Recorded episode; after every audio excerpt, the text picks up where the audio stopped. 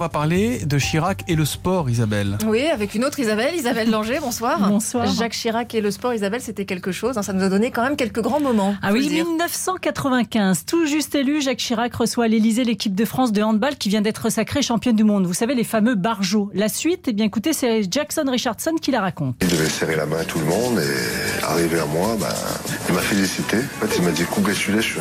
Et après, quand il m'a dit do you speak French? Et là, par contre, là, j'ai trouvé un peu bizarre, quoi. Le, le président qui dit je parle en français avec tout le monde et moi, il me parle euh, en anglais. Et Chirac d'expliquer sans honte à Jackson Richardson qu'il pensait qu'il était d'origine africaine anglophone. Euh, Après, tous les 14 juillet, je t'ai invité euh, à l'Élysée pour le barbecue. C'était la moindre des choses quand même. hein. Jacques Chirac a été le premier président de la République à se rendre à Clairefontaine pour voir l'équipe de France avant une compétition et pas n'importe laquelle, la Coupe du Monde 98. Il a aussi assisté aussi au match des Bleus. hein.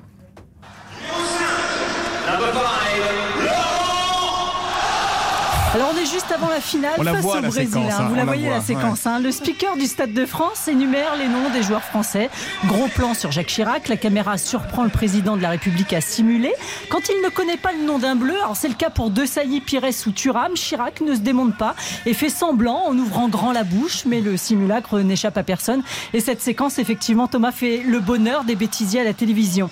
Autre photo inoubliable de cette finale de 98, le baiser de Jacques Chirac sur le crâne chauve de Fabien Barthez lors de la remise de la coupe. Mais le meilleur, franchement, est à venir le lendemain sur le parvis de l'Elysée, alors qu'il accueille les nouveaux champions du monde. l'équipe de France et la Coupe de France. La Coupe du Monde, pardon. Coupe du Monde.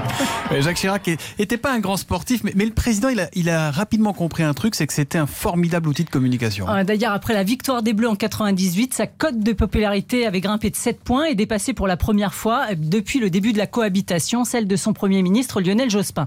Jacques Chirac, c'était aussi des coups de gueule, comme ce soir de finale de Coupe de France en 2002 entre Bastia et Lorient. Au moment de l'hymne national, des sifflets montent des tribunes du Stade de France où sont installés les supporters corses. Jacques Chirac est outré. Ça siffle, dit-il, le regard noir au président de la fédération de l'époque, Claude Simonet, avant de lui dire Je m'en vais. Le président bouscule le protocole, renvoie les joueurs au vestiaire et force Simonet à présenter des excuses officielles devant les spectateurs.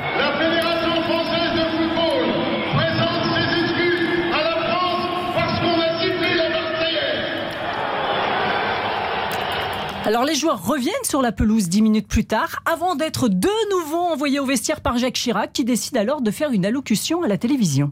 Quelques irresponsables ont cru devoir siffler la Marseillaise ce soir au début de ce match. C'est inadmissible et inacceptable.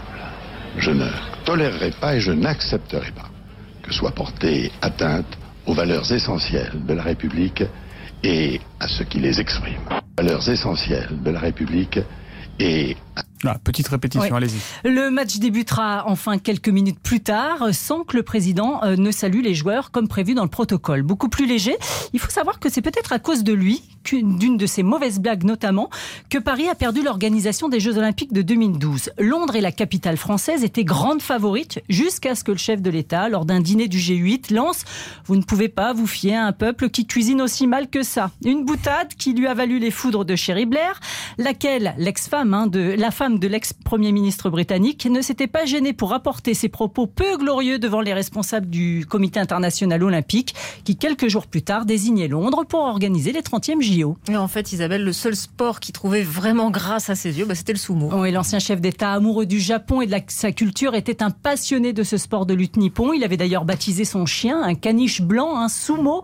Euh, Jacques Chirac était prêt à tout pour connaître les résultats des tournois. Il se faisait même envoyer les enregistrements à l'Élysée et râlait quand ils arrivaient Je suis un, un amateur de sumo, alors j'ai un site euh, qui me permet d'avoir les résultats instantanément. C'est ainsi que je viens encore à l'instant de le consulter pour savoir comment s'était passée la 14e journée de l'actuel tournoi.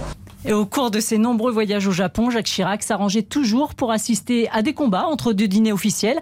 Les Japonais en étaient honorés, avaient d'ailleurs donné pendant plusieurs années son nom à une coupe prestigieuse. La coupe Jacques Chirac avait été créée d'ailleurs par l'artiste Pierre Soulages, un vase en porcelaine réalisé par la Manufacture nationale de Sèvres qui est aujourd'hui exposé à l'ambassade de France à Tokyo.